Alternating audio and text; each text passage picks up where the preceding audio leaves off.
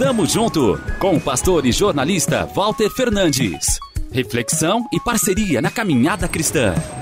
Tamo junto, tamo junto, tamo junto, tamo junto, tamo junto.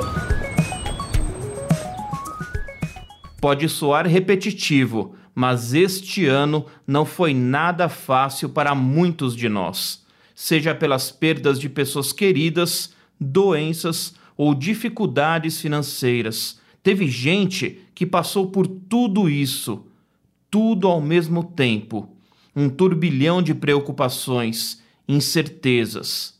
No dia 31 de dezembro, completarão 365 dias de duras provas. O ano novo se aproxima. Esperança.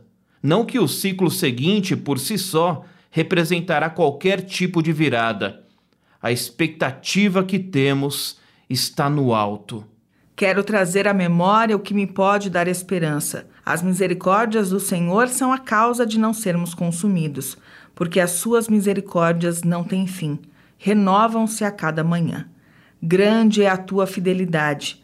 A minha porção é o Senhor, diz a minha alma. Portanto, esperarei nele. Lamentações 3, versículos 21 a 24. As misericórdias do Eterno se não somos destruídos, é por causa delas, renovadas a cada nascer do sol, fielmente. As mãos do Senhor recolhidas para que não experimentemos um mal maior.